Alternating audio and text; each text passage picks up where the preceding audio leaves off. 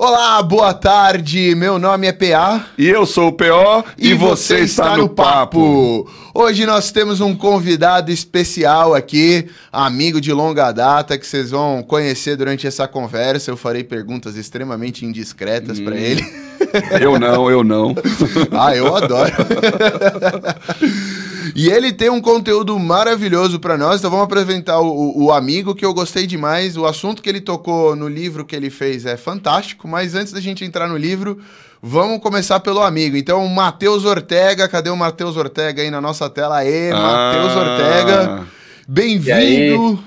Bem-vindo ao Você Está no Papo, depois de muitos anos você fazendo uma conversa aqui. Muito bom, muito bom ter Não, você aqui. Mais. A alegria é toda minha, depois de alguns aninhos sem se falar e sem se ver, é, a gente poder estar tá trocando essa ideia, para mim é um grande prazer. Uhum. Obrigado por me receberem. Ah, o prazer é todo nosso. Eu Gosto muito da sua companhia desde sempre e agora, ainda mais falando desse assunto, eu tô criando uma polêmica em cima do assunto, mas é porque eu realmente achei achei muito legal. Mas eu tenho uma pergunta padrão aqui, posso começar com a minha pergunta padrão? Pode começar. É, então, eu como eu sou... resposta, mas fazer o quê, né? Eu conheço o Matheus, infelizmente, os cabelos brancos aí, Conheço o Matheus desde que nasceu, então eu já sei essa resposta, mas o nosso ouvinte aí não sabe. Também sei essa resposta. Mas, como eu sou um péssimo entrevistador, eu, eu, vou com essa pergunta sempre. Brincadeira. A pergunta é o seguinte, Matheus: como é que a gente veio parar aqui? Como é que a gente veio parar nessa mesa? Como é que a gente veio parar nessa live? Aí você pode começar por 1989, quando o senhor e eu estávamos nascendo, ou você pode começar por onde você quiser. Como é que a gente veio parar Não, aqui? Legal demais. Ah, a gente é amigo de infância, né, cara? A gente se conheceu desde muito pequeno é, no contexto de igreja, de acampamentos, de eventos. E, e, sempre, eu lembro de experiências, de histórias muito engraçadas, a gente jogando War no meio da, do, dos, dos, acampamentos ali, as crianças todas brincando enquanto os pais estavam lá resolvendo é, os problemas do mundo, né? Tá vendo? Mas vocês já estavam e... falando de guerra espiritual, é, tá A gente já estava tavam... falando de problemas geopolíticos. Tava, tava antenado no tempo aí. Só um oh, parênteses aqui, tem dois formados de... em relações internacionais na mesa, tá? É então verdade. o assunto vai ser terrível se você não gosta. É... Não, e, e, se for abrir aqui um pouquinho sobre a vida do entrevistador, né? Teve uma vez que ele perdeu no War e bateu assim na mesa, ó, e caiu todas as pecinhas. Meu pai, ele não sabe perder. olha só, olha só. Você. É você, eu, eu sou o Lord of War. Ah, Game of Thrones. Nossa, é, eu, eu, eu acho que a gente tem não, a, gente, a, gente, tem uma história, claro, assim, desde a infância, mas eu acho que é, isso também houve uma conexão maior depois, quando eu, eu, tinha uns, acho que uns 22, 21, 22 anos, eu conversei bastante com o Paulo, eu lembro daquela época, que até, foi até um, uma caminhada vocacional, Paulo, de perguntar o que, que eu ia estudar, ter, é, a questão do mestrado que eu fui fazer em Londres, tentar entender qual era o meu espaço no mundo, trabalhar no Instituto Renovo, foi um período muito importante na minha vida, é, que eu acho que, que me ajudou a direcionar para onde eu estou hoje. Então, além das brincadeiras de infância e da, convivência é, sadia, uhum. é, eu acho que teve também um, um, processo muito legal de troca né, e de aprendizado da minha parte também. Então, deixa eu fazer o meu o lado mais formal da história aqui, né? Para quem não conhece, né, Matheus Ortega, como o nome diz, é filho do Gerson Ortega, um amigo meu, aí é do meu tempo de jogar War, então, né? É. Um amigo é, no da... tempo que eles não tinham criado War ainda. Pior que tinha o War, viu? Nosso, se o Gerson vai lembrar, a gente gastava sextas-feiras à noite no tabuleiro do War lá, na década de 80, nos 70, 80. Então, Matheus Ortega, filho de um grande amigo do Gerson Ortega, então eu vi ele crescer e desenvolver, formado em relações internacionais, como ele disse aqui, nos seus anos 20, pensando na vida, ele sempre teve uma, uma, uma chamada, uma pegada social muito forte, muito inteligente, muito capaz, muito bom na música, muito bom no estudo. Foi fazer London School of Economics, que não é para qualquer um. Fez o seu mestrado lá em Londres, veio trabalhar com esse assunto, trabalhou no, com o consulado britânico, com várias empresas, e depois nós vamos saber onde é que ele está fazendo hoje, que eu, eu já vou tenho certeza disso aí. Aqui. Você já cortou, cortou ah, o currículo? Não, eu quero contar, agora, agora, agora a curiosidade aumenta, agora a curiosidade aumenta, né? E onde ele chegou, onde você está agora? Boa, essa era a minha pergunta. O que você está fazendo aí onde ah, você está? Não, legal. Eu tô, eu tô morando aqui pertinho de Salvador. Eu vim nos últimos dois anos, eu trabalhei como assessor da cidade de Salvador, da prefeitura, para ajudar a cidade no desenvolvimento sustentável, no plano deles de desenvolvimento sustentável, até 2049, que é quando a cidade completa 500 anos. Então, é, esses últimos dois anos eu fiz isso. Em dezembro do ano passado lançou esse plano. Então, pelo prefeito, a CM Neto na época, agora é o, é o Bruno Reis. E aí agora eu estou mudando para um novo projeto. Então, hoje eu estou num projeto com uma organização que chama C40 para trabalhar com 24 cidades pelo mundo no tema de desenvolvimento sustentável. Então, o meu trabalho é ajudar essas cidades a acharem uma rota mais sustentável para o seu futuro. E isso em parceria com o Banco Mundial, com a ONU e com outros, outros organismos internacionais. O, é isso uma, que eu faço hoje. Uma curiosidade aí, já entrando então no seu trabalho, que eu, eu, eu vou gostar do assunto hoje, vai ser difícil. Desenvol é, sustentabilidade, quando você fala, você está falando mais no sentido environment, meio ambiente da coisa? Ou você está falando sustentabilidade agregando não só socioeconômico, mas ambiental? O e... ESG, né? É, isso. Traduza. É, não, assim, eu acho que quando a gente fala de. Eu, eu trabalho. É, a C40 ela é mais focada no tema de mudança climática, mas é, é claro que tudo que tem a ver com mudança climática também está relacionado é, à inclusão social, à justiça, a gente chama de justiça climática, é, a desenvolvimento econômico, que é o green growth, né? É, uhum. é, os empregos verdes. Então, tudo está relacionado com a temática, não tem como fugir. Então, eu acho que, para responder a tua pergunta, é mais esse sentido amplo mesmo, de como, como encontrar um novo caminho para as cidades se desenvolverem e urbanisticamente falando, e redução de, de emissão de, de gás carbônicos e sim, lixo sim, sim. e tudo mais. Tudo isso está envolvido, né? É mobilidade sustentável, é resíduos, é reciclagem, é, tem também esse conceito de walkability, né? Que é, é uhum. é você ter 15 minutos de distância para algum, alguma área verde. É, ou é seja, pensar na cidade. É, assim, eu tive uma experiência, cara, em, em 2016 eu fui na ONU Habitat, na conferência lá em Quito, é, e eu lembro que eu vi uma palestra que mudou minha vida, que o cara falou da, daquela frase do Henrique Penhalosa, né? Penha, Penharossa, não sei como fala o nome dele, mas ele foi prefeito é, de, de Medellín, e, e, ele falou assim, né, que uma, é, uma cidade rica, uma cidade rica é quando todo mundo pode andar de transporte público. Né? É ao contrário da, da, desse conceito de que uma cidade rica é quando todo mundo pode andar de carro. Por quê? Porque significa que você tem uma cidade pensada para que todos tenham acesso e possibilidade a chegar em todos os lugares. Então, acho que esse, conceito também de sustentabilidade é, é, muito interessante, você pensar em como que as cidades do futuro vão servir a toda, todos os seres humanos, toda a Não, população. Né? Perfeito. Lá em Los Angeles, quando eu estava alugando casa, uh, recentemente, há dois anos atrás, os anúncios das casas vinham com o walking score do bairro. Porque tava mais legal. relevante isso do que, sei lá, o bairro é pop, o bairro não é pop. Tudo bem que a área de escola é bem forte na hora da pessoa escolher o bairro, mas o walking score, você via que eles falavam, não, o walkability desse bairro é maravilhosa, você faz toda a sua vida em 15 é. minutos a pé. Então, e, e, eu, foi uma das coisas mais legais que eu achei de lá. Mas, ó, já, já que estamos beirando o assunto, Matheus, o que, que você escreveu? O que, que você fez de fantástico que hoje a gente vai falar aqui muito? Qual que é, qual que é aí o... O Matheus escreveu um livro, eu já entreguei isso, mas fala um pouquinho pra gente aí. O que, que é o livro, qual que é a inspiração, como surgiu essa ideia, da apresenta. Ah, só para fazer a transição aí, como é que é que a gente sai de desenvolvimento social sustentável para o livro, né? Que é um uhum. outro lado também aí, Sim. né? Faz parte do sustentável, Sim. mas em outra área. Sim, não, exatamente, cara. Eu acho que a minha jornada, ela tem sido é, muito é, muito focada aí no trabalho, nessa área profissional, esses últimos, vou dizer, 10 anos. É, mas, ao mesmo tempo, o meu coração não está em criar uma carreira para mim, só por mim, para mim e por mim todas as coisas. É, é pensar no reino de Deus. Então, é, eu, o que eu sinto queimar no meu coração é como é que eu trabalho e luto e vivo nesse mundo para trazer o reino dos céus à terra. Então, de que forma que eu consigo fazer isso? Né? De que forma que eu consigo conectar carreira, propósito, chamado, tudo que eu faço com algo que é maior do que mim mesmo. Porque se eu for viver só para mim, não faz sentido a vida. É, é, é, um egoísmo que não faz sentido. Então, assim, tem uma frase até do Tolstói, que é um escritor russo muito famoso, ele fala que o único significado da vida consiste em estabelecer o reino de Deus. Eu acho isso genial. Tolstói era cristão? É, Tolstói era... se converteu no fim da vida dele, cara. É. se converteu, se converteu, tem um livro dele que chama Uma Confissão, uhum. é, que eu até ajudei a trazer para o Brasil, porque eu li esse livro em inglês, um PDF na internet, e falei, cara, esse livro precisa, precisa estar em português. Falei com o presidente da, da Mundo Cristão, com o Mark, e ele, e ele publicou esse livro. E esse, e esse livro conta um pouco a história do Tolstói. O cara que escreveu, ele dizem que ele é o maior é, escritor russo da história. Pelo e um dos é um maiores escritores.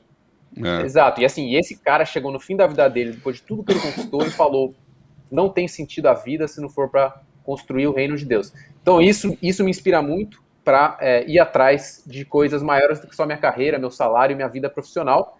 Então uhum. eu comecei a escrever ideias, ideias é, sobre riqueza, pobreza e como que o cristão deve lidar com esses temas no mundo.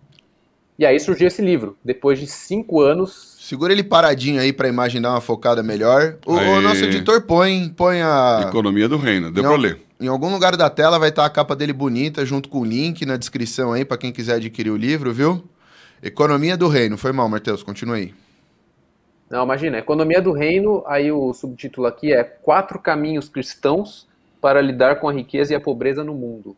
Tem Instagram? É, tem Instagram, chama Economia do Reino. A gente já está lá com dois mil e pouquinhos seguidores, estamos crescendo aos pouquinhos, conversando sobre o tema de riqueza e pobreza.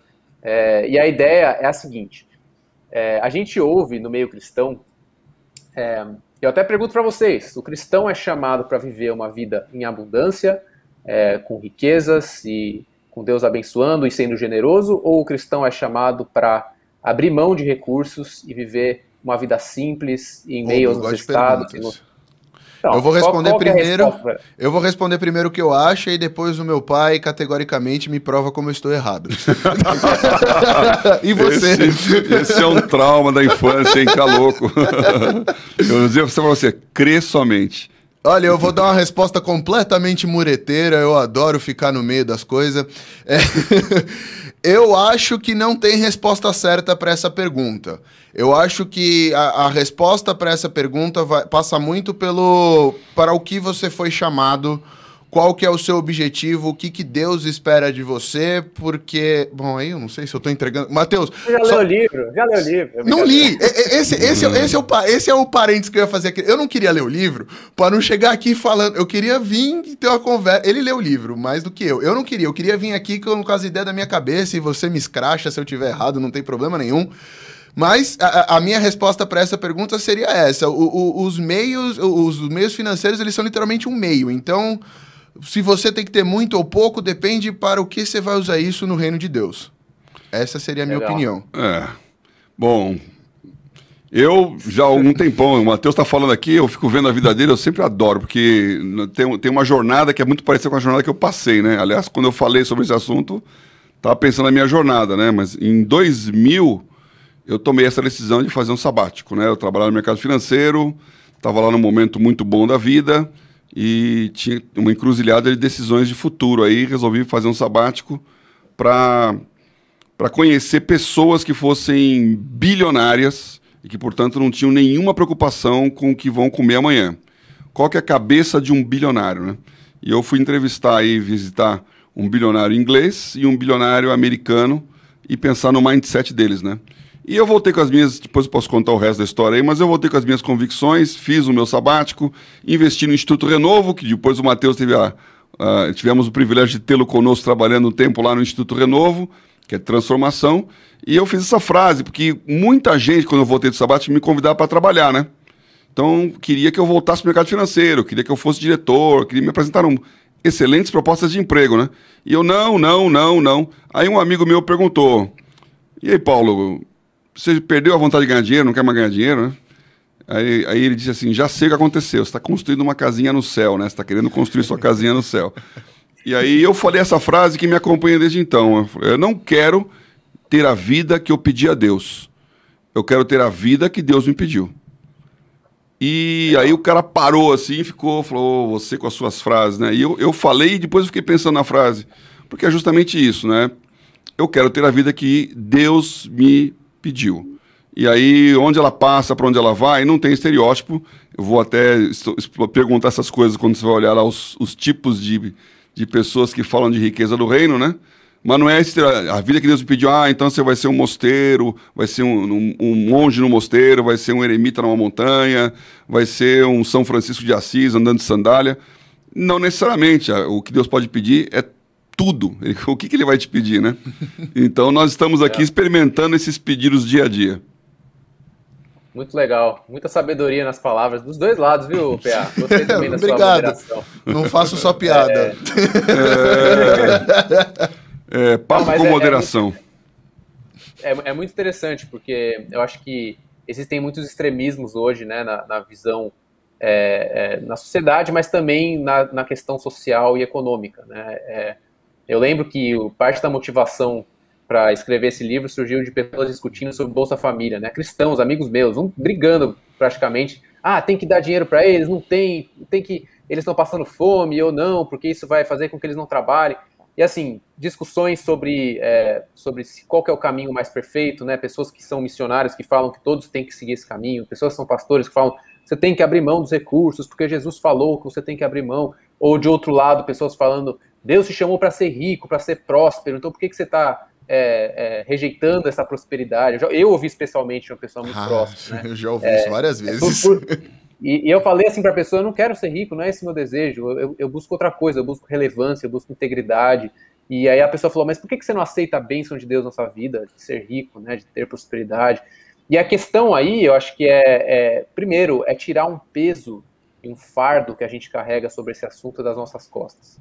É, quem é rico tem o fardo de ser rico. Quem é pobre tem o fardo de ser não aceito pela sociedade, de ser pobre. Quem é classe média tem o fardo de ser só mais um medíocre no mundo. Uhum. E aí a gente vai carregando nossos fardos e a gente não tem paz com a questão da riqueza, com a questão da pobreza, com a questão dos recursos. A gente vive essa angústia de não saber e de sempre estar insatisfeito com a nossa posição, né? De sempre estar insatisfeito com o que a gente é, com o que a gente tem. Então, eu acho que é, essa é a motivação de escrever o livro, é entender que existe, existem muitas vozes Existem muitas vozes no cristianismo, desde o começo da era cristã, já havia discussões enormes entre os pais da igreja sobre qual era o caminho mais correto. Naquela época, muita gente aprovava o caminho da pobreza. Então, o caminho mais perfeito era o caminho de você abrir mão dos recursos e criar monastérios, hospitais, é, criar ambientes né, de santidade para poder expressar a fé. E isso ao longo do tempo foi mudando. Acho que hoje o mainstream seria ao contrário, né? Acho que hoje o mainstream é você é chamado para ser um cara. É até uma reação, né? É o pêndulo da história que vai para lá e para cá, é. na minha opinião, que é, é, a reação a esse. É. Acho que tudo que sai do equilíbrio começa a virar um grande problema, na minha opinião. Então é essa busca incansável pela pobreza, como se fosse uma virtude inquestionável. E aí hoje você vê o oposto, que é a busca incansável da riqueza, como se fosse a validação de você como ser humano na sociedade atual. Sim. Sim. Então é... E ainda tem a questão, além dessa, dessa desse conflito, vamos dizer assim, ideológico, riqueza e pobreza, também tem um outro que eu coloco no livro, que é a questão do contentamento com a transformação. Ou seja, você é chamado para ver uma vida simples e contente com o que você tem, quietinho na sua casa, tranquilo, correto, íntegro, ou você é chamado para mudar a sociedade e, e, se expor e se conformar com as injustiças do mundo. Também é um dilema, né? E se você vê em tempos passados aí, você tem esse conflito acontecendo. Hoje surge, por exemplo, movimentos da teologia da libertação, missão integral, que puxam muito mais para o outro lado. Mas e como é que você vai dizer que alguém que vive é, contente e em paz na sua casa, fiel a Deus, não está vivendo o cristianismo, né, em relação à riqueza uhum. e pobreza? Então são diferentes, são diferentes caminhos e é realmente é um pêndulo. E a descoberta que eu fiz aqui nesse livro é que é, são quatro caminhos cristãos para lidar com o tema. Não tem um melhor do que o outro. Todos eles têm um espaço dentro do reino de Deus. Gostei, então, essa gostei é dessa a... resposta. Não é gosto de pessoas que falem, é isso. É isso como assim? Você não sabe que Deus me é. chamou para fazer? Você não sabe de nada? não. É, as pessoas são, é, são os cachorros. Não entendi. Hã? Que cachorros? São os escabafrados. Ah, tá. Você para assim no meio e fala, ai meu Deus, audiência. Não, são, são, são os cachorros que sabem fazer conta. São os dogmáticos. Ah, meu, é todo o podcast. tem, ó, tem o corte das piadas do Paulo aqui, tá bom? São todos os podcasts do começo ao fim. Caramba. Não, então assim, cara, a gente tá com esse, com esse canal, no, nesse perfil no Instagram, uhum. e lá tem católico, adventista, gente da Universal, presbiteriano, batista, tem gente de todo lugar. Por quê? Porque fala de reino, né? Fala mais uhum. de reino do que de economia. Fala sobre como você lida com a sua existência num mundo que, que tem riqueza e pobreza, né? Que tem desigualdade, que tem injustiça. Então, tem. é muito legal porque ele é bem amplo a ideia do livro é a pessoa se situar num desses caminhos? A ideia do livro é a pessoa entender a situação?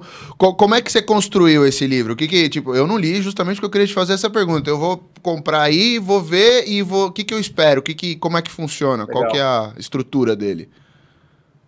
Legal, ele tem, o livro tem dois propósitos, cara. O primeiro é ajudar quem está lendo a entender qual é o seu espaço, qual é o seu caminho qual é o seu chamado quanto ao tema da riqueza e pobreza. Por que isso? Porque muitas vezes essa questão de chamado, ela se limita a é, ser um pregador, ser um pastor ou ser um líder de louvor, né? Mas não, existem chamados que são sociais, chamados uhum. que são uhum. é, mais amplos, né, do que apenas o serviço na igreja.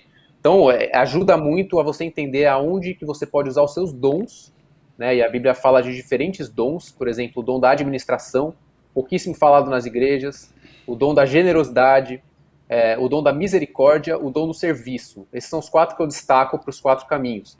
Mas são muitos outros dons, e aí a ideia é trazer é, é essa parte mais vocacional para quem está lendo entender qual é o seu papel.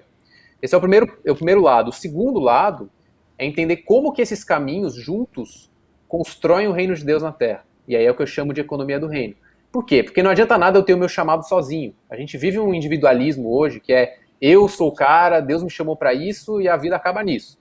Mas não, o cristianismo é comunitário. Né? Jesus disse: o reino, reino de Deus está entre nós, entre vós. Né? Então, ele não é algo vivido individualmente, ele é algo vivido coletivamente. Então, como que esses chamados diferentes, esses perfis diferentes, se juntam para formar essa economia do reino? E aí entra o significado dessa capa, que depois Árvore. eu posso explicar também. Ah, não, explica agora. Não, não, já vai, já vai explicando as coisas aí. É, ó. Tá. Bota o Gênesis nesse então, história aí. O, o livro apresenta quatro caminhos, quatro perfis, semelhante a um ecossistema de uma árvore, que é o que eu chamo da economia do reino. A árvore tem raízes, as raízes elas são é, debaixo da terra, de certa forma invisíveis, né? e coletam os nutrientes para o resto da árvore. Elas são os doadores, são aqueles que dão recursos, coletam e dão recursos para o reino de Deus, que se espalham até a ponta nesses nutrientes que são essenciais para a árvore sobreviver. E eles dão de forma invisível, né? O doador ele não tem que, ele não tem que ser visto.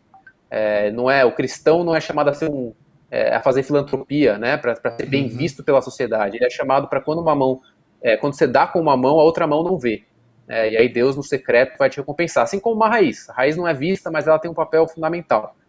É, o tronco são os moderados, que são responsáveis pela sustentação e direcionamento dos recursos. Então eu acredito que tem pessoas que são chamadas para usarem recursos de forma é, racional, diferente do doador, que ele vai ser mais emocional, ele vai dar para quem pedir, ele vai ser mais aberto, mas tem pessoas que são mais comedidas, mais racionais, que calculam mais, e essas pessoas também têm um papel importante no reino. A gente tem as folhas, as folhas são quem transformam os nutrientes em glicose para a própria árvore sobreviver e que transformam o gás carbônico em oxigênio para a humanidade. Então, esses são os transformadores, são aqueles que é, é, trazem o benefício da árvore para o mundo, né? Uhum. É, e esses são os cristãos que estão pensando em transformação social. E por fim tem os frutos, que são os abnegados, que são aqueles que, é, além de carregar semente, saciam a fome do, do necessitado, do faminto. São aqueles que estão servindo, né, é, mais na ponta, mais perto da pobreza. Então, com esses quatro é, exemplos de uma, de uma árvore dentro de uma moeda, né, para simbolizar o recurso, a gente tem essa economia do reino. Então você pensa numa igreja ou pensa numa organização, diferentes papéis. Você precisa ter gente para dar dinheiro. Uhum. Você precisa ter gente para administrar esse dinheiro. E não vai ser aquele cara que vai ser bonzinho de coração, que quer ajudar todo mundo. Ele vai ter que ser mais racional. Você tem aquele que vai transformar a sociedade, que vai estar tá lá lutando em políticas públicas, na economia, na, em, em, sei lá, diferentes tipos de trabalhos. E você tem aquele que é o cara que serve, que está lá dando fruto, né, diretamente tocando é, a vida do necessitado. Então esse, essa foi a visão que eu tive da árvore, por isso essa capa. Ah, muito legal. E essa visão, como é que é, né? Como é que aconteceu? Você estava dormindo? Ou foi um, foi um processo de gestação aí? Você foi pensando no livro e tal, pensando nesses tipos, tentando colocar tudo junto e teve um clique aí. Eu tenho os meus cliques tomando banho, né? você eu não sei como é que funciona. É. E, e, já emenda nessa pergunta também, Matheus, aonde surgiu a paixão pelo tema?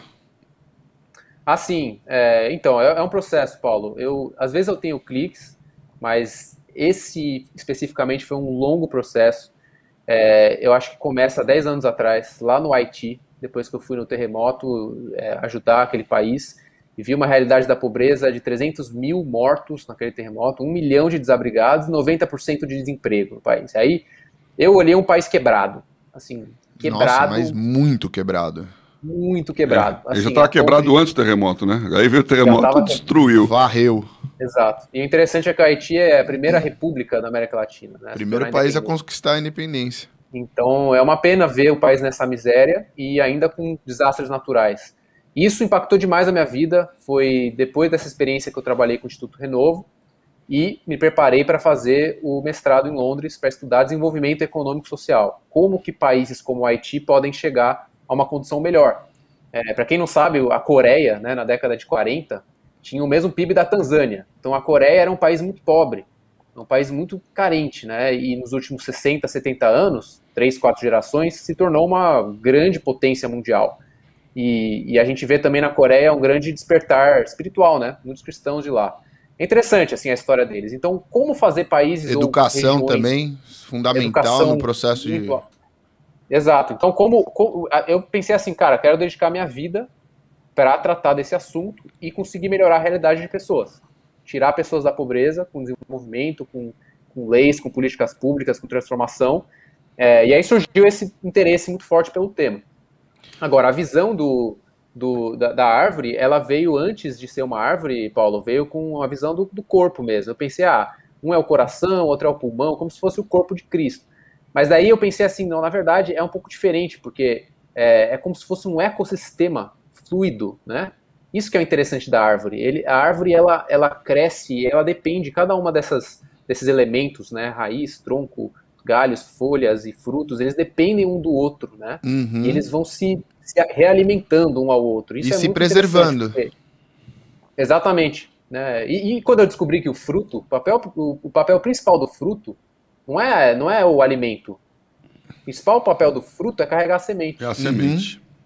Para poder fazer novas árvores. Então é muito interessante também você tem pessoas que são chamadas para ser evangelistas no meio da pobreza, no meio da necessidade. Não são todos que são evangelistas, mas essas pessoas vão carregar a semente. Então, assim, eu acho que eu, eu acho que o grande ponto aí, Paulo, a grande descoberta e a, o tique na cabeça é que é, existem dons e esses dons são para pessoas, todos têm que ser generosos, por exemplo, mas existe o dom da generosidade. Todos têm que servir, mas existe o dom do serviço. Todos têm que administrar, mas existe o dom da administração. Então, com esses dons diferentes, a gente forma papéis diferentes. Uhum. E aí, quando a gente encontrar o, nosso papel, juntos, a gente vai conseguir fazer uma diferença muito grande no, no mundo. Ô, é. Matheus, um, uma pergunta aqui, é, nesse sentido aí que você está falando do livro. Por exemplo, eu entendi que no livro, então, você explicou sobre esses quatro perfis, eh, você explicou sobre esses caminhos, a diferença de um para outro, que cada um de nós é chamado por uma coisa diferente. Mas aí você aborda também, vou, vou colocar como uma parte mais prática, mas se não for prática exatamente a palavra, pode mudar. Mas você também, por exemplo, sei lá, entra na questão do que é capital social e como se forma a riqueza de um país e qual que é o capital.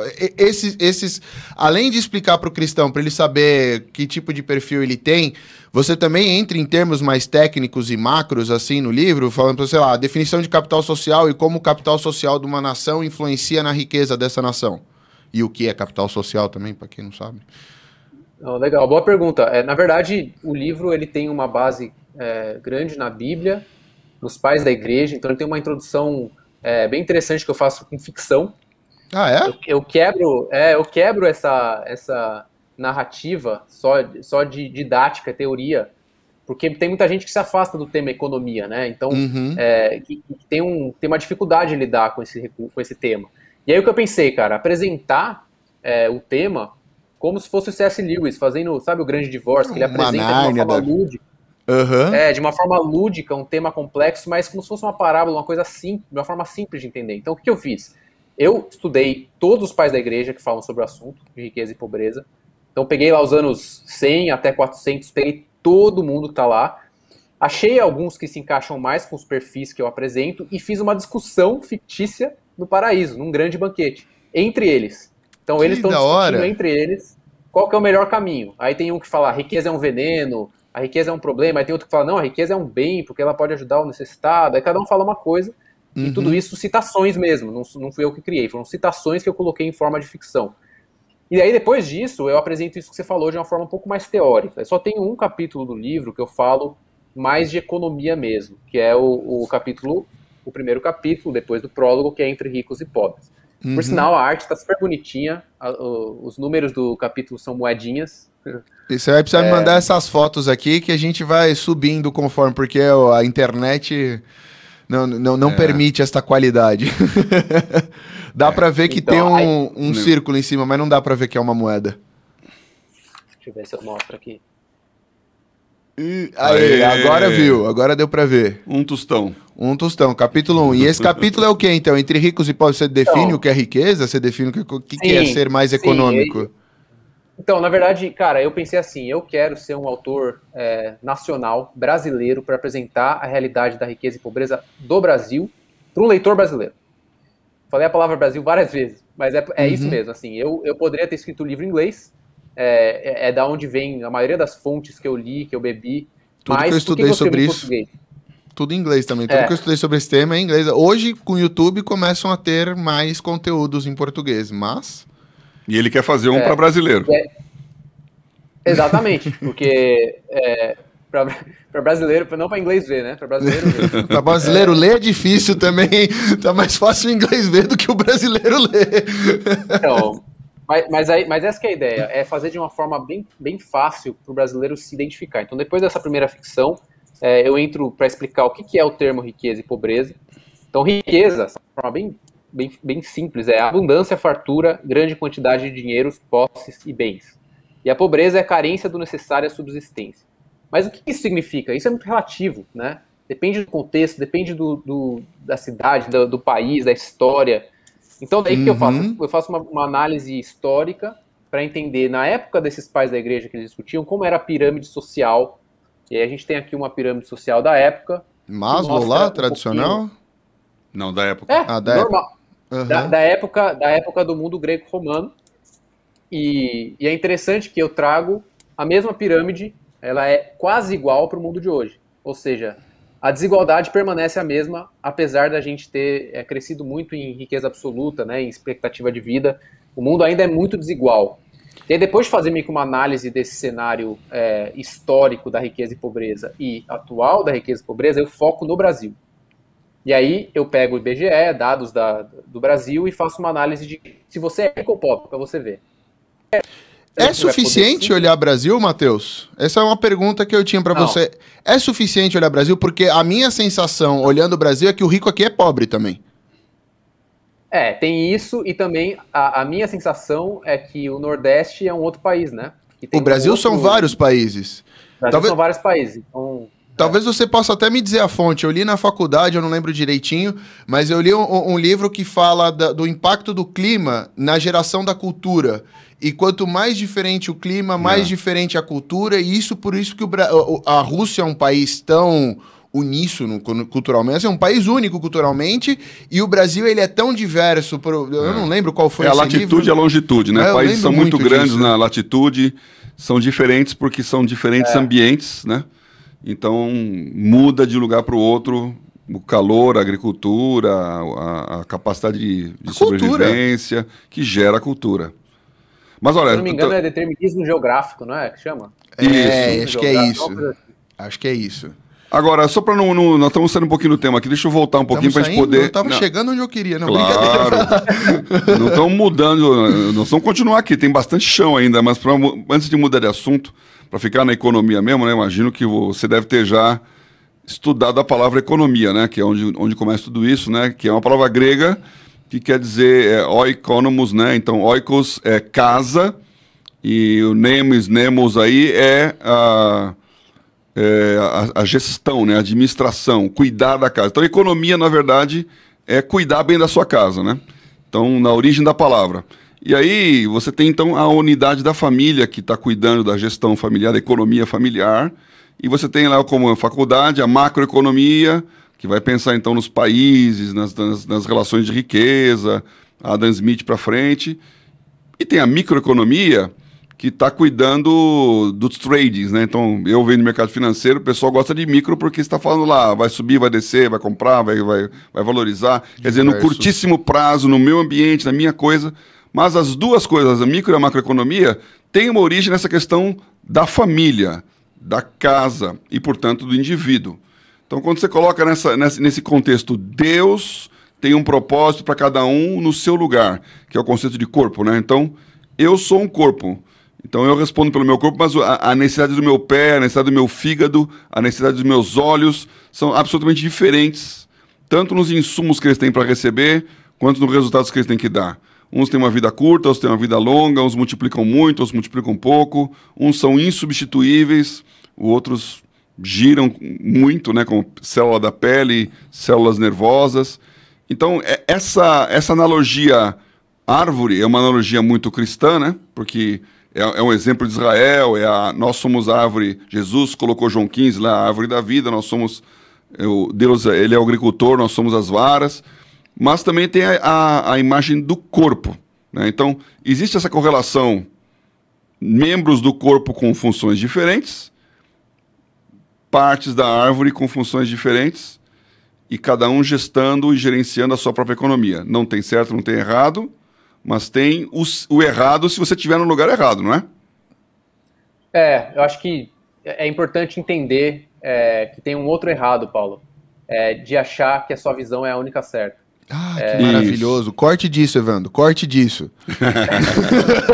repete, repete, repete. Repita em caps, Matheus. O errado é? É? é, é um dos errados, né? É achar que a minha visão é superior às outras e que as outras não estão certas, né?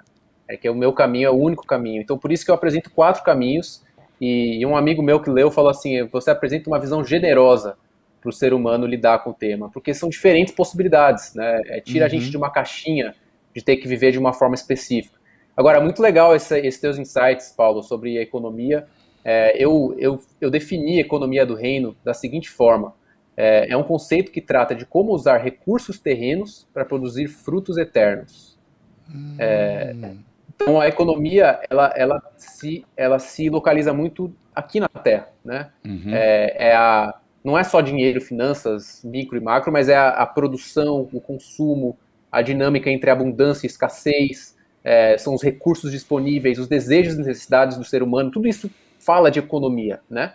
É, e aí o, o do reino é, é aquilo que não é só contexto de igreja, não é como que as pessoas dialogam com questões mais amplas da sociedade, com a questão da justiça, da igualdade, da generalidade. Esse não é um livro só para cristãos, apesar dele beber da fonte da Bíblia e da história do cristianismo, é um livro para qualquer pessoa que quer ver além do seu próprio umbigo e quer ver que tem outras visões além da, além da sua para poder fazer a diferença no mundo. Aí, ó, tem, tem, um negócio que você falou então que eu vou puxar o gancho aqui. Você também fala que, você, como você estava falando lá atrás, você fala que traz a definição de riqueza no contexto de Brasil, para a pessoa poder se localizar onde ele está, né? Você tá voltando, tá voltando para assunto, né? Tô voltando pro meu assunto. Ele me atravessou, eu voltei. Isso que é dinâmica, aí você fica confuso, é melhor, a gente extrai mais de você. Então, é mais uma resposta para a pergunta por que, que o frango atravessou a estrada. Levaram ele pro lado de lá e queria voltar. Você falou que. Eu desisto. ai, ai. Aí, ó, o, o, o, eu ia conectar na palavra que a gente já está circulando um pouco aqui, que é desigualdade. Você aborda o termo desigualdade no Brasil? Porque você falou que define riqueza no Brasil, e eu estava entrando naquele negócio de será? Será que dá para definir riqueza só no âmbito Brasil da coisa? Eu, eu, tenho muita dificuldade, até queria ouvir mais sobre isso. E depois você fala sobre desigualdade. Eu tinha várias perguntas para você sobre desigualdade. E eu queria entender sua perspectiva. Então, começa perguntando. Sim. Não, cara, é, é, vou falar desse tema aí que você falou que é difícil de, de mensurar riqueza comparando países, comparando é, realidades, né? É, você vê um país como Luxemburgo, que tem 600 mil habitantes, e eu fiz as contas, eu fui lá nos países da África e fui contando os menores PIBs e fui contando quantos países que uhum. têm o mesmo PIB de Luxemburgo. São 12 países. 12 países africanos têm o mesmo tanto que o PIB de Luxemburgo, ou seja, a mesma riqueza.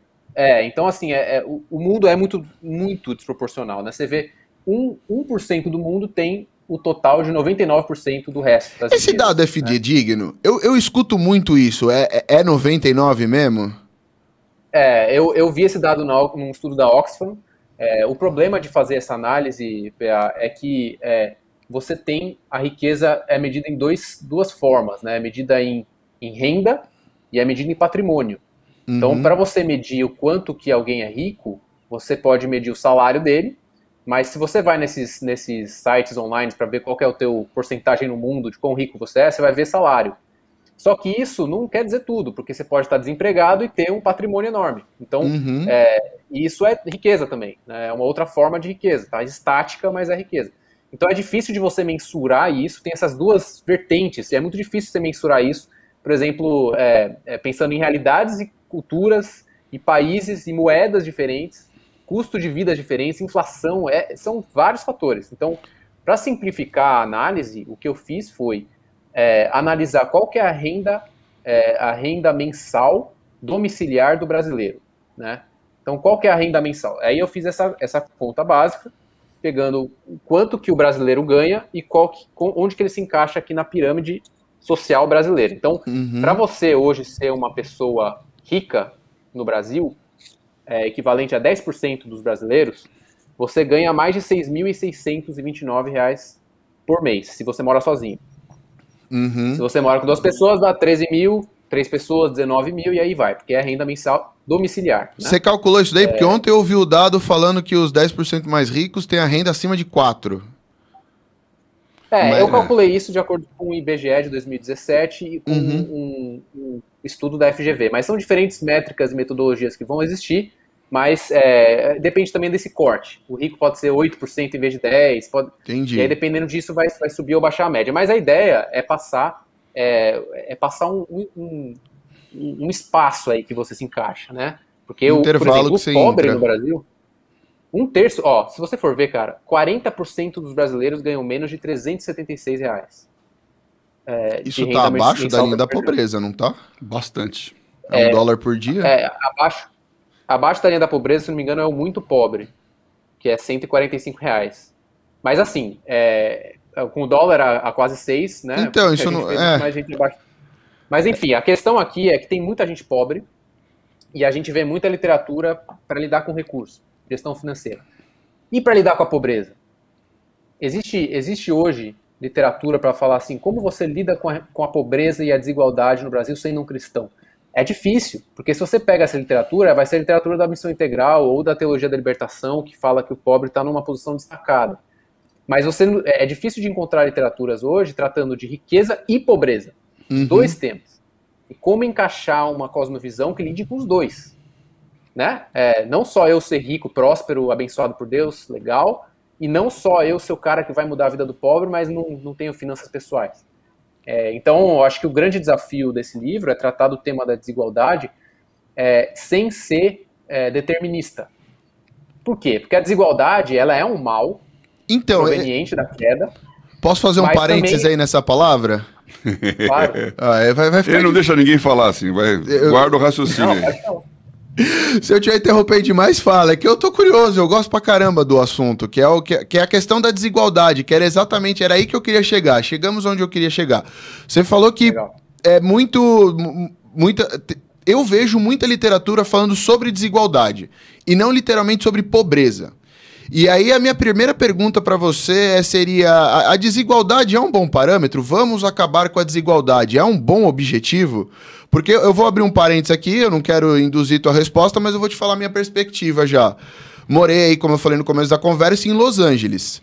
É, onde é mais desigual? São Paulo, Los Angeles? Na minha opinião, Los Angeles é mais desigual, porque aqui em São Paulo é, eu vejo um Civic e uma pessoa na calçada sem. Uma pessoa homeless, um, um mendigo na calçada. Em Los Angeles eu vejo uma Ferrari um, e o mesmo mendigo na calçada. Então, para mim, isso é mais desigual do que um lugar onde o, o, rico ele tá eu não, eu não sei se você está conseguindo entender o meu exemplo. Sim, sim, sim. Mas é assim, a desigualdade é um bom parâmetro, porque você falou, tem pouca literatura sobre isso, e toda literatura que eu vejo, ah, precisamos acabar com a desigualdade, precisamos acabar com a desigualdade. A, a desigualdade não me parece um parâmetro legal, porque para acabar com a desigualdade, beleza, todo mundo fica pobre. Todos somos iguais. É, então, a primeira coisa é que existe uma diferença de definição entre pobreza e desigualdade, né? Uhum. Coisas distintas. A pobreza, ela significa, como eu falei, a carência do necessário para subsistir, a carência de oportunidades, carência de, de, de, de possibilidades na vida. É, a desigualdade é a diferença entre quem tem um estilo de vida e outro. É, então, a, a, na verdade, existe um medidor para a desigualdade que é o coeficiente Gini. É, uhum. Esse coeficiente ele, ele mede as diferenças entre rendas e, e bens entre as pessoas. Então, o Brasil é um dos países mais desiguais do mundo. Por quê? Porque tem gente vivendo muita pobreza e gente também, poucos, mas tem, em muita riqueza. É, e isso pode ser qualquer país do mundo, pode ser desigual. Você pode ter um país super igual, lá na, sei lá, na África ou em Cuba, uhum. um país super igual, mas que não tem desenvolvimento. Então, a, a questão para mim é a seguinte, é, o, o, desenvolvimento, vou falar de uma ótica cristã, tá? o, o, a desigualdade. De uma ótica cristã, a desigualdade, ela é fruto da queda. É, Deus criou o Éden com abundância. Deus criou o Jardim do Éden para a gente é, desfrutar e, e para não ter carência e nem diferença, né, para a gente ser abundante. Então, para mim, tudo que não é isso não é o plano de Deus. Viver uhum. uns com muito e outros com pouco, para mim, é, é resultado da queda. Contudo, nesse mundo que a gente vive, também tem a parábola do administrador, que um, um trabalhou muito e deu resultado, outro não trabalhou nada, guardou o, o dinheiro e me perdeu. O que, que o chefe falou, que nem Jesus falou, né? Use, é, você tem que ser sábio com essas riquezas desse mundo, para uhum. você saber lidar com as verdadeiras riquezas. Então, é, o que, que essa parábola gerou? Gerou desigualdade. Por quê? Porque uns ganharam muito, outros ganharam pouco. Mas a, a, desigualdade E o que enterrou, por... Deus tirou e deu para quem tinha mais. Você olha por esse mesmo e fala, meu Deus do céu. Então, então, isso é uma desigualdade, né? Se você for ver. Então, é uma desigualdade justa, entre aspas. Por isso que eu é, perguntei. É será que falar da desigualdade, em vez de falar, falar vamos acabar com a desigualdade, não é um objetivo muito de narrativa e não um objetivo tão prático quanto vamos acabar com a pobreza? É, existem muitas. É, o, o, Banco Mundial, eu tive a oportunidade, acho que não, vocês nem sabem disso, porque eu contei para muito pouca gente, mas eu tive a oportunidade de ir para uma entrevista para quase passei para trabalhar no Banco Mundial lá em Washington. Então eu fui uhum. lá no, na sede deles, pagaram minha passagem, fui até lá, fiz a entrevista, não passei, mas enfim, é, eu vi lá no, no eu, é, eu vi lá no, na sede deles escrito que a missão deles é acabar a pobreza, acabar uhum. com a pobreza. Essa é a missão do Banco Mundial, é a missão da ONU, é o primeiro ODS, acabar a pobreza.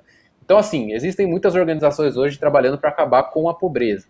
É, mas a desigualdade, PA, é um ponto é um ponto fraco do mundo de hoje. Por quê?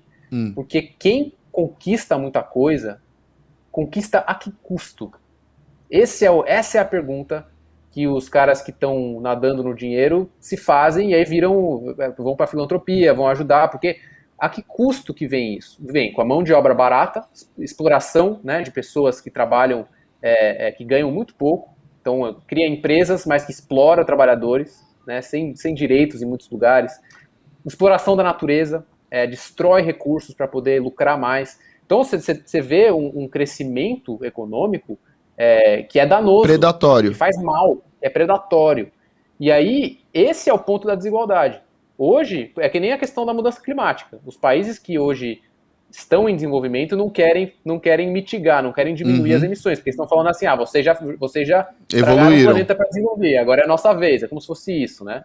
É, que não é. Um raciocínio não é maravilhoso. É, é ruim de qualquer forma, mas assim, é, é, é o mundo é desigual. O mundo é desigual, uhum. vai sempre ser desigual. E, e aí eu acho que o grande desafio é como pensar em sistemas, em formas de dar oportunidades para quem está numa situação ruim. É, se eu sou um cristão, eu tenho que pensar naquele que tem necessidade. Né? Uhum. Então, eu vou por esse caminho, mas não como, a, não como a igualdade sendo a solução do planeta. Porque para mim isso não é, é para mim a solução é a equidade, né? É ah, todos terem, que maravilha. Todos, serem, é, todos serem honrados diante de Deus, todos uhum. terem, terem dignidade diante de Deus na sua posição. Então, deixa eu te perguntar isso aí, que já pensei muito sobre esses assuntos, né? Vamos ver, você que está explorando e escreveu o livro, né? Algum, alguns fatos. Primeiro, Jesus disse que os pobres nós íamos sempre ter conosco. Então, Jesus abriu mão desse padrão de não ter pobre.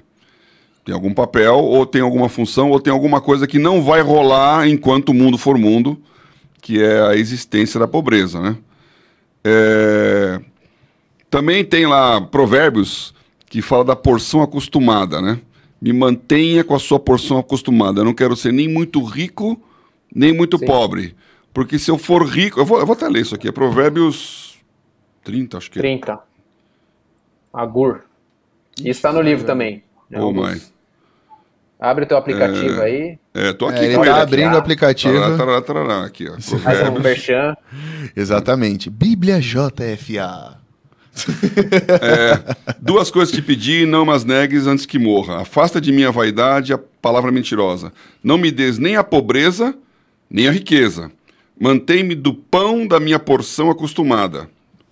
Para que porventura de farto te não negue e diga quem é o Senhor, ou que empobrecendo venha furtar e lance mão do nome de Deus. Então, ou seja, se o cara for muito rico, ele vai falar, para que Deus? E se ele for muito pobre, ele vai dizer, não vale a pena seguir a regrinha não, porque sobrevivência em primeiro lugar. Então, porção acostumada. E aí, o que, que eu penso, né? Aliás, foi tema de um dos nossos é, programas de rádio aí, sobre sustento. Quando a Bíblia fala de sustento, ela fala de três coisas. Fala de ter o que comer, ter o que beber e ter o que vestir ou se cobrir. Essa é a, a palavra de Mateus 6, né, que é a famosésima, né? Tendo o que comer, o que beber, o que vestir, fique satisfeito. 1 Timóteo repete a mesma coisa. Você tem que ter o sustento. E quando a gente pega Mateus 25, que é aquela parábola dos bodes das ovelhas, o que, que ele fala que é o critério para ir para o céu ou para o inferno?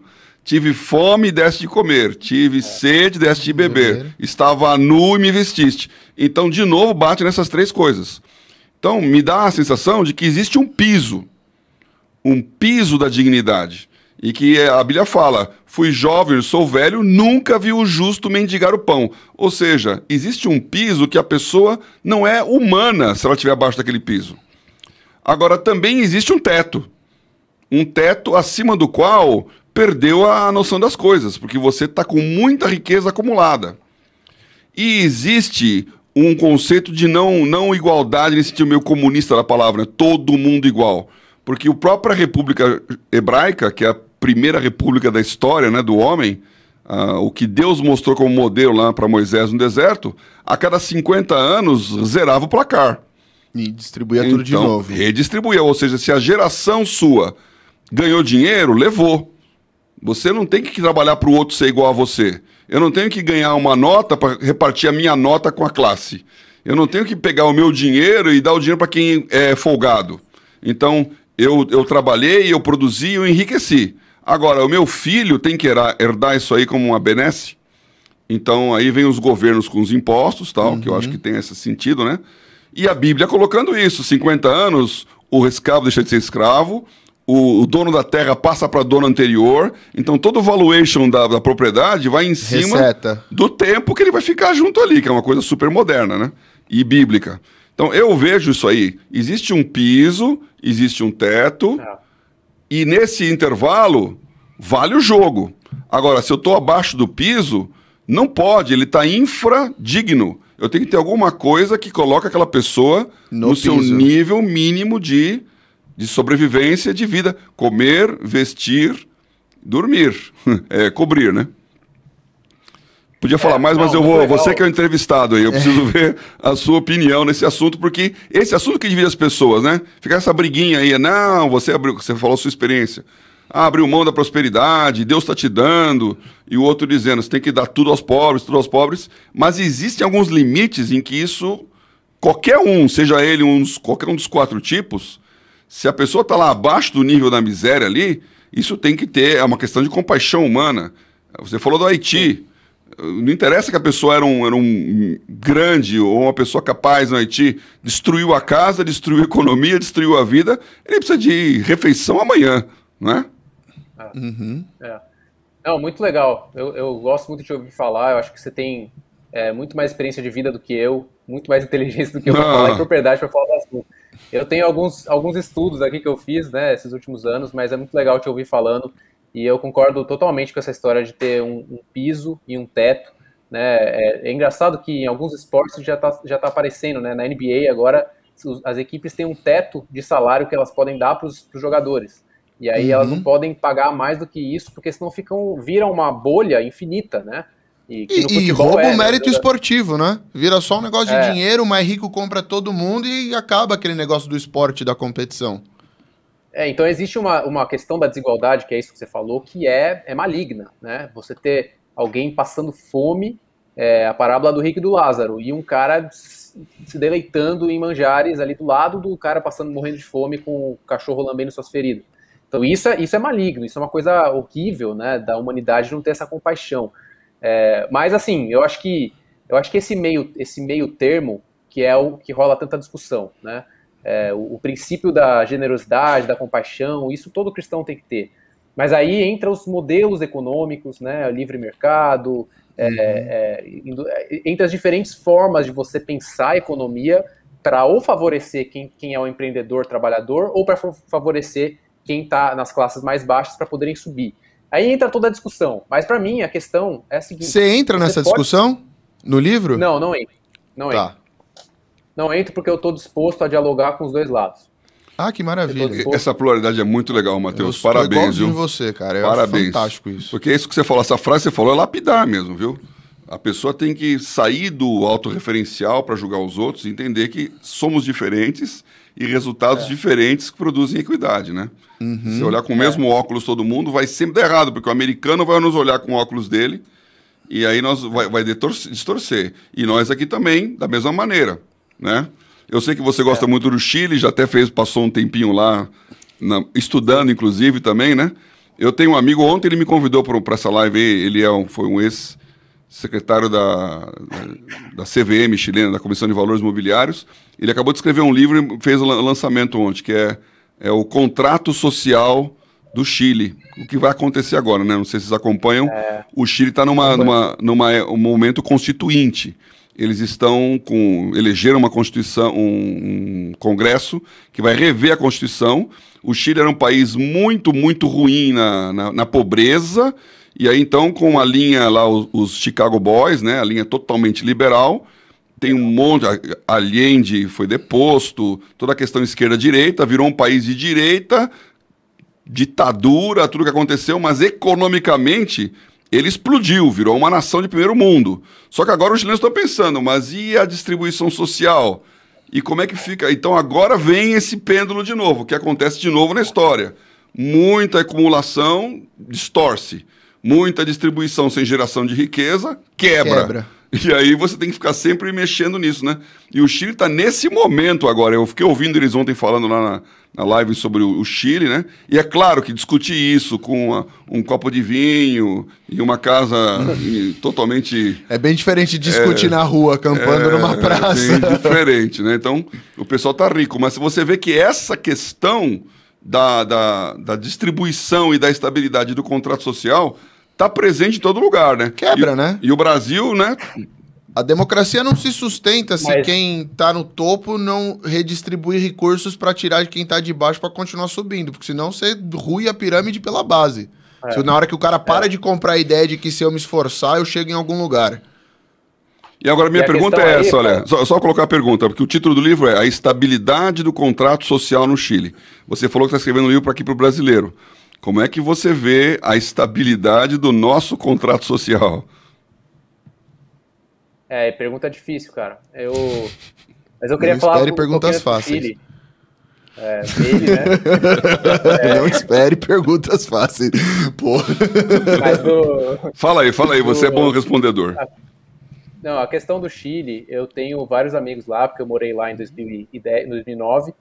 E é engraçado que assim que eu anunciei que eu ia lançar esse livro, teve vários amigos meus vindo falar comigo, eu preciso conversar com você sobre esse assunto, é, isso é algo que tem me incomodado, porque são pessoas de classe média que se tornaram, talvez até média alta, trabalhando, bem-sucedidos, cristãos, e fazer o que com isso? E agora? Faz o que com essa riqueza que foi gerada?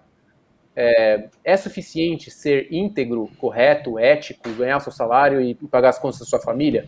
Talvez seja. Talvez seja para alguns, talvez seja né, a integridade de se viver né, generosamente, dando ali para alguns, mas vivendo com coerência. Mas é, pensando macro, é suficiente? Não, não é. Não se todo parece. cristão pensar só no seu umbigo, é, não, Acabou não o resolve, cristianismo. né? Acabou o cristianismo.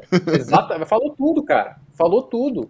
Porque se o cristianismo não for para alcançar quem está precisando, quando João Batista perguntou para Jesus é, se ele era o Messias, ele falou o, o, a razão da qual ele era o Messias. Né? O pobre está sendo cuidado, aí o, o cego está vendo, o necessitado está sendo alcançado. E isso é a revelação do cristianismo na história. Então, se o cristianismo não alcança, é, não tem a capacidade de alcançar essas pessoas, é, ele perde o seu sentido social histórico. Então, Uhum. talvez para responder a, a pergunta, Paulo, é, eu, eu, eu respondo com uma proposição.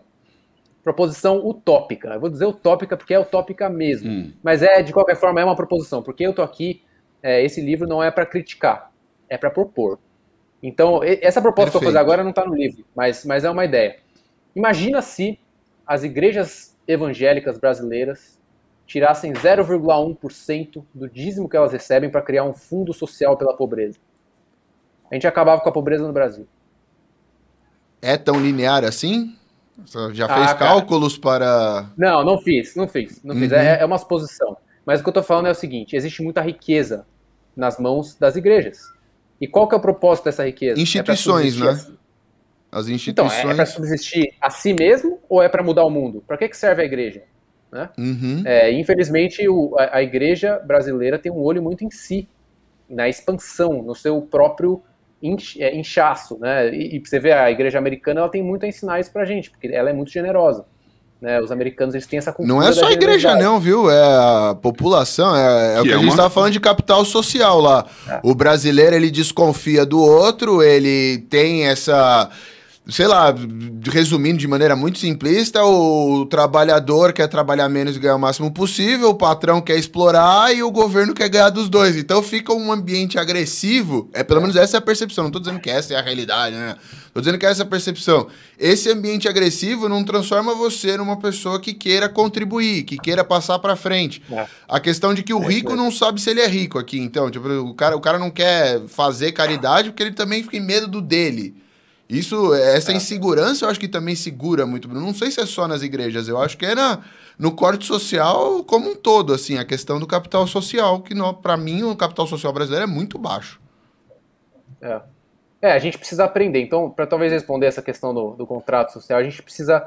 Talvez a gente precise de umas duas gerações aí, Paulo.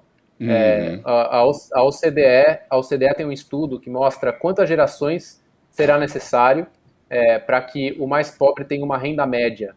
São oito gerações, é um absurdo, assim, são É. centenas de anos para a pessoa pobre ter a renda de mil e poucos reais. Então, é, é, talvez a gente precise de algumas gerações com educação e com estudo e com conhecimento para mudar a forma de pensar. Né? É, é uma questão muito, muito psicológica e mental. Né? É, a pobreza tem que ser tirada primeiro do coração. Né? Uhum. É isso mesmo. E é essa, essa, esse estudo da OCDE eu já olhei várias vezes aqui, porque, inclusive, aí tem nos países, né? Quão rápido é capaz, quantas gerações você demora para poder realmente pegar uma pessoa de baixo e subir, né? E essas oito, oito gerações aqui para nós é, é, é mortal, né? Com capital a gente É, consegue encurtar esse prazo, porque para mim oito gerações é um negócio desesperador. Não é só capital. Aí tem duas coisas. Primeiro, tem uma mentalidade que ele falou, educação. Então, se você Você pegar aborda aqui... esse tema no livro, educação? Não, eu não abordo muito isso. Eu abordo mais, enfim, dos perfis, né? Uma, uma Aham. visão bíblica sobre como você lida. Mas é, isso que a gente está falando é meio que o, o resultado do que está escrito no livro. Porque o que eu acredito é que no livro eu, eu trago uma cosmovisão. A partir dessa cosmovisão se abre um mundo de possibilidades. Né? Uma vez superado esse debate, quem está certo, quem está errado, a gente vê diferentes caminhos e aí dá para entrar neles. Uhum. Ótimo. Pode, Ótimo. pode Mas você continuar. tava falando, Eu Paulo. trave- Você travessei da perguntando da educação. Não, tudo bem, eu sou o pai. Obrigado. Então, primeira coisa é a educação, que tem a ver com a cosmovisão, como você entende. Então, eu lembro, por exemplo, que quando eu estava na, na Poli, na Universidade de São Paulo, escola pública, topo da pirâmide, tinha lá um monte de japonês, coreano, chinês e, e eram imigrantes. Então, esse pessoal veio para o Brasil e o, o, pai, ele falou assim: eu, eu, isso literalmente o meu, meu, amigo falava, que o pai dizia isso: ó, eu sou, trabalho numa pastelaria, trabalho na tinturaria. Eu não tenho nenhuma perspectiva de mudar a minha vida. Então, eu vou trabalhar aqui para você ser melhor. Então, quando ele não tirava nove, ele tinha vergonha de chegar em casa. Porque ele tinha a chance de ser engenheiro e até, até uma história engraçada, porque o chinês tem o sobrenome ao contrário, né? Primeiro o nome é o sobrenome e depois vem o nome da pessoa.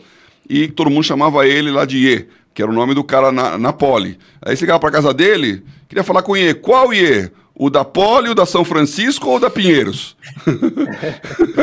tinha, tinha três: um medicina, USP, um engenharia USP e um direito USP. Então, o que, que o pai, pai tá falou? Tá bem hoje. Então, mas e o pai falava isso, ó, eu tô me ralando aqui, eu não vou viver, mas vocês vão. Então a educação dá essa condição de não ser extrativista, né? Eu vou pegar agora para mim, não, eu estou investindo no meu futuro, que poucas pessoas fazem. E aí vem outro lado, que é esse lado do brasileiro, de não pensar coletivo, de não pensar. Quando eu fiz o trabalho de 2000 lá de entrevistar o bilionário, a estatística era o lugar que tinha maior número de trabalho voluntário no mundo era a Inglaterra, com quase 50% da população desenvolvendo algum tipo de trabalho voluntário. Você viveu lá, você viu isso aí. E o segundo é os Estados Unidos, que é. tinha 40 e poucos por cento. Então, Paulo André viveu isso também. Se você não colocar no seu currículo que você tem alguma atividade Ninguém voluntária, você perde ponto. A pessoa faz voluntário até porque ele precisa ser bem visto, que eu estou ajudando a vizinhança, né? Os bombeiros eu eram um trabalho voluntário. eu estou lá varrendo o chão, eu estou lá fazendo o, o trabalho social. E aqui no Brasil era 11%. Ou seja, nós dizemos que o Estado que tem a obrigação de nos proteger e não nós que temos o compromisso com a praça, com o vizinho, com, a, com o outro, com, com a próximo. sociedade. Então tem, tem esses dois lados aí que. Ah, e o último caso, que aí é o, o grande benefício do Brasil, onde eu sempre bato nessa tecla. Nós temos uma grande, grande chance que geração de riqueza ou é transformação ou é geração. Né? Serviços é uma transformação. Então, para fazer uma, uma, uma, empresa de serviços, uma economia de serviços, que é onde todas as economias crescem, eu tenho que ter um comércio, eu uma tenho que ter uma formação, eu tenho que ter. Não, indústria tecnicamente não é serviço. O serviço é não, o não. banco, o, né, o cabeleireiro, o profissional que está lá servindo alguma coisa. Então ele tem que ter uma, uma especialidade, ele tem que ter educação. Agora, para gerar riqueza no setor primário, eu tenho que ter natureza. Eu tenho que ter, então, é. se, se eu... E o Brasil tem agricultura, o Brasil tem água, o Brasil tem sol. Né? O dia mais ensolarado da Inglaterra é pior do que o me... do pior dia ensolarado do Nordeste. Então, nós temos muita coisa aqui para gerar riqueza. E isso poucas nações têm, a capacidade de enriquecer. E aí, quando ela enriquecer, ela tem que distribuir. E esse clássico drama de ficar velho antes de ficar rico, né? Que o Brasil está correndo uhum. o risco de. Então, Faz não sei se, 500 anos. se passa por aí, né? Mas eu, eu tenho muita esperança que nós tenhamos gerações brasileiras que façam esse trabalho. E eu creio que a única entidade que consegue sublimar o, o momento presente para poder pensar no futuro é a igreja. Porque político, com certeza não, porque ele vive de quatro em quatro anos. O melhor que seja o político, ele está pensando daqui a quatro anos. E tá teoricamente esse é o trabalho dele, né? É, a função. Então ele não está pensando em 20 anos. A empresa, ela deve estar tá pensando em longo prazo se ela não está sobrevivendo. Porque ela está pensando na sustentabilidade, já que ela tem um certo nível. Então empresas estão botando dinheiro no futuro, na educação. Mas e a igreja? A igreja, o Calvino começou assim, né? Uma escola, uma igreja, uma escola. Então, educação é o negócio da igreja. Nós tínhamos que fazer isso mais. Bom, já fiz a minha declaração aqui, meu manifesto. eu, eu só não uso muito a palavra igreja, eu uso mais a palavra é, reino, né? E, e, corpo, porque igreja pode ser talvez misturado com denominação. E aí entra aquela história de novo que a minha denominação é igreja, a sua não é igreja, entra aquela história toda. Então, eu acredito exatamente no que você falou, mas eu uso esse termo reino de Deus, né? Se a gente, se, é, se, o reino tem essa capacidade, né, de se infiltrar na sociedade, eu posso estar no meio de uma prefeitura, você pode estar no meio do mercado financeiro, o outro pode estar no meio da, do sistema educacional, e aí essas hum. pessoas, como reino de Deus, podem fazer diferença no mundo. Eu acredito muito nisso, cara. Só uma, só uma diferença aí, já que você tocou no assunto, vou, vou bater na tecla aqui. Reino é maior que a igreja. né? A igreja está no reino, mas o reino não é a igreja, a igreja não é o reino. É é um, um dentro do outro, né? Porque quando, quando a igreja cumpre o seu papel de realmente salgar a terra, o reino é implantado, é chegado o reino. Então, gente que nem acredita em Deus, ela vai ser beneficiada, porque ela está no contexto do reino, né? Então, um reino tem lá o cara que produz, tem outro que não produz, mas todos são membros daquele reino. Então, quem mora no reino dos Estados Unidos tem lá uma benesse, talvez não em Los Angeles, né? Mas tem uma benesse porque ele Olha, está lá. Los Angeles é uma cidade complicada, viu? Você que tem uma visão fantástica de Los Angeles, eu vi muito mais pessoas em situação de rua em Los Angeles do que eu já vi em São Paulo, do que eu já vi em Nova York, do que eu já vi em vários lugares no mundo. É, E é assim, você tem três Ferrari parada no farol e três famílias morando na esquina. É Assim, é agressiva a mentalidade deles de que tem pessoas que nasceram pra ganhar e merecem, e pessoas que nasceram pra perder e merecem. Você fala, não, calma. Mas a mentalidade deles é, assim. Você vem aqui, você vem pra ganhar, você produz, você dá certo. Deu errado, vai lá pra Cracolândia. então, sem igreja Pesado, isso não né? resolve. Pesadíssimo, pesadíssimo. É uma, uma, sei lá, uma falta de humanidade. E aí, nossa, eu perdi o Matheus aqui, você tá vendo, É. gente? Opa, voltou. Boa. É, deu, deu uma piscada na tela. É, e aí, Matheus, seguindo nisso daí, o. O assunto tá denso hoje aqui, hein? Você não vai. É, não, não- quer que eu já comece a. Eu, eu, eu falei que eu, eu tenho no mínimo mais 12 perguntas. Eu queria falar de economia colaborativa. Nossa, Eu meu. queria falar de soluções tecnológicas ajudando esse problema da problema da desigualdade. Fala eu queria de falar música. da vitimização que atrapalha. Eu, tu, tu me pergunta pra um caramba aqui. A gente, a Calma. gente marca, a gente marca outra presencialmente aí. Vocês Eu precisam se aí, conversar mais aí, conversa mais. Eu aí. acho que eu preciso conversar mais com o Matheus. Porque muito do que ele pensa e do posicionamento que ele tem, eu compartilho bastante. Eu gosto, eu gosto disso. Eu gosto desse negócio não determinista, dessa, de ter uma cosmovisão maior, de saber que o que você ganha e vive tem um propósito além de você mesmo. Aquele negócio que você fala que a gente não é uma lagoa, é um rio. Ixi, Canal. Eu tinha tanta coisa pra falar. Então, mas olha só, eu acho que, olhando aqui para os nossos ouvintes também, eu acho que essa conversa, ela, ela enriquece porque faz a pessoa pensar, né? Ela vai lá pensando, pensando qual é o meu papel nesse lugar, o que, que eu tenho que fazer, qual é a minha função.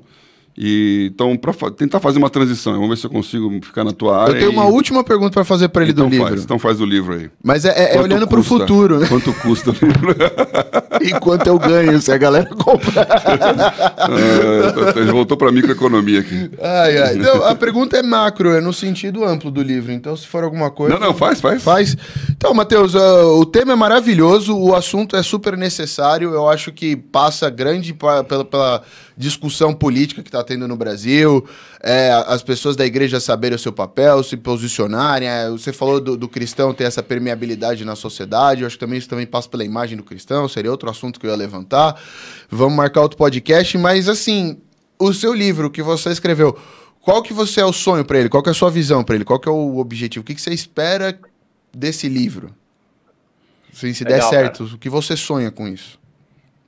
Ó, eu, eu queria dizer que o primeiro sonho era publicá-lo. E isso para alguém que não é conhecido, não tem um público de sei lá quantos mil seguidores, já é uma grande conquista. É, o livro foi publicado pela Thomas Nelson Brasil, que hoje é uma das maiores editoras cristãs brasileiras, é, com uma arte impecável, com super, super trabalho de edição e de revisão. Então, eu sou muito grato à editora que acreditou em mim e investiu em mim como um autor, como uma voz. Isso já é uma grande conquista. E isso já é uma inspiração também para pessoas que estão sonhando com ideias e que, e que talvez não sejam famosas, e, mas é possível chegar lá, né? Com muito trabalho e esforço. É, mas assim, cara, quanto às ideias, eu tenho, eu tenho dois sonhos, cara. Um é, é que a pessoa que lê esse livro consiga enxergar um caminho que tire o fardo de suas costas sobre o tema, porque tem muita gente que está falando isso para mim, que sente culpa, culpa quando não ajuda, culpa quando não vai no trabalho missionário, culpa de, de ver as realidades e não saber o que fazer. Então, uma dessas é aliviar o fardo e ajudar a pessoa a entrar no caminho que Deus tem para ela, é, no propósito nessa vida, né? E o outro é fazer pessoas que têm, né, se Deus quiser, conseguir inspirar pessoas que são cabeças boas, líderes na nação, a começarem a repensar a forma que a gente vive igreja e economia e finanças e, e riqueza e pobreza. Porque se essas pessoas conseguirem enxergar com uma cosmovisão diferente, que é o que eu apresento no livro, eu acredito que o Brasil pode ser mudado. eu acredito numa transformação, que nem o Paulo falou, a partir das igrejas. Então, a ideia é muito dialogar com líderes e com pessoas que estão à frente é, é, de movimentos. Então, para dar um exemplo, tem um cara, é, um líder de uma Assembleia de Deus, e ele falou que ele vai começar a implantar um sistema de economia solidária na igreja dele, baseado no meu livro. Então, é esse tipo de coisa que eu estou esperando ver, sabe? Tipo, movimentos se formando. É, a partir, a partir dessa cosmovisão, ver essas conexões acontecendo e pessoas sendo transformadas. Esse é meu sonho, espero que aconteça. Maravilha, é um sonho, é um sonho muito bom. Você quer fazer sua pergunta aí? Então, deixa eu fechar aqui, fazer a propaganda do livro aqui. Você que está ouvindo aqui agora, pegou esse, nesse momento, né? Matheus Ortega, autor do livro Economia do Reino. Nesse livro ele analisa quatro possibilidades de, de você ser, né? O que, que você é diante de Deus. Você pode ser um doador. Então, para vocês, parafraseando o que o livro fala, a riqueza é uma ferramenta. E você vai, então, doar isso para as pessoas. Você pode ser um transformador, aquele cara que está pensando, vou mudar o mundo, vou fazer uma política pública, vou fazer a justiça imperar em todo lugar e você vai investir né, nessa transformação social externa. Você pode ser, eu acho interessante essa palavra que ele usa, abnegado, né? Abnegado é, é o cara que está lá pensando que não tem que não, não, não, não tem que atrapalhar os outros, né? tem que fazer o seu, né? Tem que cumprir uhum. o seu papel e vai dar certo. E você pode ser um moderado, que é o gestor, que é o que segura, que é o que administra. E se você ficou curioso, leia mais o livro A Economia do Reino, que se encontra nas melhores lojas do ramo, é isso? Na Amazon, e nas livrarias. Então, ó, vou, vou, dar o caminho aqui, arroba Economia do Reino, no Instagram. Lá tem conteúdo, lá tem sobre o que é o abnegado, o transformador, o doador, todos lá estão lá. Tem entrevista dele, ele posta, o conteúdo é muito legal. Entra lá e lá na bio vai ter o link tri para comprar o livro também, né? E logo, é logo podemos esperar um plano de leitura do, da Economia do Reino na Bíblia JFA para o povo ler também? Bora, excelente uh, ideia. Aí eu vi vantagem, hein? Juntou o, a fome com a vontade de comer. Opa! A sede com a vontade Obrigado de beber. Mais. E, Matheus, para acabar aqui, eu tenho uma série de perguntas assim que eu faço. É tipo um jogo rápido, sabe? É, responde, vai, vai, vai, vai, vai.